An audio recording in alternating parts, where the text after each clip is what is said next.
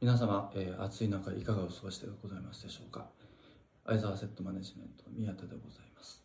えー、まあ暑いと言って、まあ、7月から8月に変わりましたが、えー、皆さんこのところはちょっとね、えー、今ちょうど撮影している時はですね、えー、台風が中部地方から関西の方に抜けてということでちょっと大変なんだろうなというふうに思っておりましてまあ、えー、各有私めも、えー、その前ですんで11日12日ですか、えー、大雨の中ですね、えー、水かけ祭りというのを深川で、えー、やりましてあのあそこはですね、えーと、浅草の三社様と違いまして3年に一遍、えーと、本祭ということで、えー、やりまして、えー、で今年はですね56基のみこしが、えー、その深川さんの、えーと、エリアをこうずっと23時間練り歩きながら、えー、そこに対して、えー、沿道から、えー、たくさんの水をかけるというなかなか夏祭りらしい夏祭りらしいですね。面白い、えー、お祭りでございまして。なあの地元の三社ではですねちょっと私めは怖くてまあ、いろんな時代怖くて担げないんですけれどもというと怒られますが、えー、こちらの深川の方はちょっと縁があって、えー、3年に一遍のところを担がしていただくんですが、えー、今回は6年ぶりということで、えー、すごく盛り上がりまして、えー、今ちょっと肩が痛いという感じでございます。でまあじゃあ6年ぶりというお話が出ましたが同じようにまあ浅草でもですねえー、と2週間前の土曜日にですね、えー、隅田川の花火大会というのがありました、えー、こちらもですね4年前にやってからのお久しぶりということで見に来た方も103万人とすごい数ですよね、えー、台東区がですね、えー、21万人。で確か墨田区も278万人ですので合わせて50万1回いかないんですよね。それに対して倍以上の方が、え電車とかいろんな形で乗り継ぎで、え見に来たということですごくまあ地元の人としては感謝というか。でもまあ正直皆さん暑い中電車に乗ってくるしでも花火の直前にねスパッと来てスパッと見られるわけではないですからえー、夕方のね、え、まだまだ暑いなという頃に来ては、えー、今か今かと待ちながらで今年も確か雨軽く降りましたのでびしょ濡れしね一旦濡れてでどこで見たらいいかななんて歩き回ってあここだなんて言ってもここ立ち止まんないでくださいね移動してくださいって絶対言われちゃうんですねあれね外ではね。でそれでやっとこ見られたななんて7時過ぎて見たらまた立ち止まれないんで見たまた影に隠れた音は聞こえるけどというのの繰り返しで。さあじゃあ終わったから電車乗ろうかと思うと駅、ね、近くの駅はもう満帆だったみたいで。じゃあ乗れる駅まで歩いていくのもちょっと遠いしということで家に帰ったのは多分ね、えー、深夜を過ぎた方も多かったんじゃないかなと、えー、そんな風に、えー、話を聞いておりますが皆様お楽しみいただけたでしょうか。まあとはいえですねあの毎年ちょっと私の方はですねえっ、ー、とコンテストをやってテレビの中継のある第一会場というよりはですねちょっと何そこの意味では注目度が低い第二会場を毎年やってまして、えー、スタートもですねコンテスト会場確か7時か7時から始まるので遅いんですけど、ね、8時間1時間きっかけ。回60分隅田川何発上がる。んですけど多分それの半数以上つぎ込んで、えー、もう音と光のショーがふんだんに行われる。というね、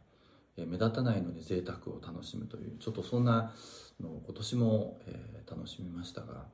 まあこれは本当にすごいなといつも思うんですよね考えてみる。と光と音しかないんですよねなのですがそのリズム感であったりとか光の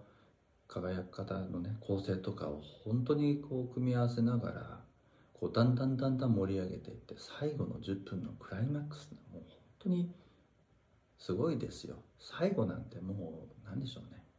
夜空が消えてもう光で埋め尽くされるってまあこんな表現を使いたくなるぐらいもうふんだんにこう盛り上げていただける。で終わった後にですねあの川のこう発射台のところがこう下流に流れていくところねあの川沿いの人たちがみんなこうライトをやってあのありがとうなんてやるんですけれどもそんな風景も含めてあ本当に花火大会だから夏が来て始まったなというのをすごく感じたわけでございます。でまあ、えー、こういうお話をしていくとじゃあ、えーと、これもねバンドの、動画ですので何の話につながるんだと、まあ、皆さんそう思いがちですし、まあ、いつものようにちょっとこじつけの話をさせていただこうかななんて思っています。でまああの先ほど言いました。えー、第2会場はもうリズムと光との構成でえー、どんどんどんどん盛り上げていくストーリー性があるんですね。ということはやっぱりこう組み合わせがすごく出来上がっていって一つの作品が出来上がってくるわけなんですけれども、ファンドというのもまあ実は細かい細かい、えー、アクティビティの組み合わせで出来上がっています。そうですよね。あの投資しましょうというとまあえーと、投資のピッチブックをご覧になる方なんかまあ大体どこのファンドも同じなんですけれどもえー、まずじゃあ案件をどうやってソーシングといって、えっと、きっかけを作ってでそこからじゃあその投資対象というのをいろいろ調査しますし本当にこれが、えー、投資の、まあ、利益を生むのかとか、まあ、そのためにどういうプロセスを踏んだらいいのかなってプランを考えるためにいろんなこと知らなきゃいけない。ですけど調べ物をしたりとか。でその中でもやっぱりこれやるべきなのかやらないべきなのかっていうのをどんどんどんどん振り分けていって最後じゃあ、えー、この投資をさせてくださいね。もしくはその株を買わせてくださいとかいろんなところ。でそこから例えば、えー、まあビーディングなんて言ってこうねえーと、複数同じようにここの会社あの子が欲しいこの子でわからんみたいな形でやってで、えー、勝ち抜いてってじゃあ投資をさせてもらって。でも投資したらそのままではダメでそこから先こう投資がちゃんと自分たちの思い描いた形にね進んでいくようにちゃんとモニタリングしたり手をかけたりとかして最後じゃあ、えー、次の方に売るもしくは IPO で、えー、最後株式を売り出してじゃあこれで資金回収しておしまいというふうに一つのこう投資始める前から最後のところまでってストーリーが、まあ、投資だとあるわけなんですね。でそうすると細かく細かくいろんなステップをちゃんと順序よく進めていかないとこれいかないよね。すごくイメージわかりますよね。で同じようにこれ費用を1個支払うのだと同じなんですよね。えっ、ー、とこれお仕事してもらいました、まあ、当然そうですよね。契約書とか作ってもらいましたとか、まあ、まあ、このところも悪口しか言ってない感謝だってそうです。いろんなお仕事してもらうわけです。で終わったところでじゃあ請求書が来ました。じゃあ請求書を受け取ってえ、ただ払うんじゃなくて本当にこれ仕事したやつだっけとか本当に価格どうなんだっけ本当に払っていい相手か。でじゃあそれを支払いしましょうとかっていう手続きちゃんと踏んだ上で最後お支払いして借金確認してね。もうこれでも、えー、債務持ってないよね以上っていうふうに片付けていくっていう。やっぱりこれもステップをちゃんと踏んでいくわけなんですね。ということは金額の高ではないんですね。やっぱりプロセスってちゃんといろんなものを踏んでいかなければいけないわけでこれはお金の出入りの話だけではない例えばお客様にこう説明していこうかとか。という時にも同じようにちゃんと準備をしなければいけない。ですね。あの資料を作らなければいけないですしその資料を構成するためには何を話をしなければいけないかとか。何をお話ししたらこれはまああのすごく投資家の方は納得してくれるのか。もしくは不満に思ってる。例えば市場が崩れてじゃあ資産評価もなんか下がっちゃったよねみたいな時になぜそれがそういうことが起きたのか。っていう背景を正しく説明するためにどういうことを言わなきゃいけないかと。っていう下準備をして分かりやすくこうものを書いたりしチャートを作ったりとかしてでそれをきれいなパッケージングした上でじゃあお渡しして例えば必要があればちゃんとお伺いして話をする。まあ今ですとビデオ会議がありますからビデオ会議でお話する。でからさらにじゃあ質問が上がってきたものをどうやって答えていく。じゃあちゃんとフォローアップして最後すっきりしました。もしくは先方がじゃあ定石にこうもしくは、えー、上部機関に説明する時の支援をしましょうってとこまでがちゃんとこういうストーリームラインができなきゃいけないっていうとこなのでもうプロセスをちゃんと作っていくっていうのがすごく大事だということになるのはえー、運用業、まあ、ファンドを運営していく中で実は大事なことではあるんですね。なのでもうあのやっといて以上では無理です。しじゃあどういう形でやろうかというところもしっかり骨組みを作っていくっていうのは大事なんですね。でこれって結構なんでしょうね。今さらっと言ってしまいましたがやっといてで丸投げで終わるでしょうか。もしくはこうですね、えー、関係者をちゃんとチームアップしないとやっぱできないわけですけどじゃあ誰が関係してるかなってちゃんと把握して皆さんやってるんですかね。よくプロジェクトファンド立ち上げる時とかねよく行くんですけどなんかいろいろやっていくとどうも噛み合わないとか。どうもなんかあの人たち遅れてる。だからファンドのレイズが、ね、スタートが遅れたとかってよく耳にするんですけども。その時って「え頼むね。以上」とか。そしたらあれ何も連絡もなくていきなり「えこんな期限なんだ知らない」とかっていう割と不幸な会話があったりとか。その時っていついつまでにやってねとか何をしなきゃいけないとかっていうことのちゃんとコミュニケーションって取れてたのかって案外落ちがちだったりするんですね。なのでまあポイントとしては本当にまあすごく基本的なことですけどプロセスは何ができたら次に行けるかっていうタスクの分析が必要であったりとかその時には何かそのタスクごとに必要な人がいて何が必要なのかっていうことの把握ができていてでそれが正しく依頼をしたアウトプットが出てきてるのかってモニタリングをしなければいけないですしじゃあ次のタスクに移動しようかって時にじゃあここでの成果物の何が必要だから次に行くかっていうところの情報のハンドオーバーであったりとかそのハンドオーバーする相手は誰なのかっていうことを把握するっていうことを正しくできてるかがやっぱりそれぞれをあとどれぐらいリードタイムがかかるかですね。こういうところを一個一個丁寧に積み上げていくことができるかどうかというのがプロセス管理ファンドの運営のところでの大事なお話になりますしそれをきっちりやり込むのがやっぱりこうなんでしょうコントローラーファンドアドミニストレーターの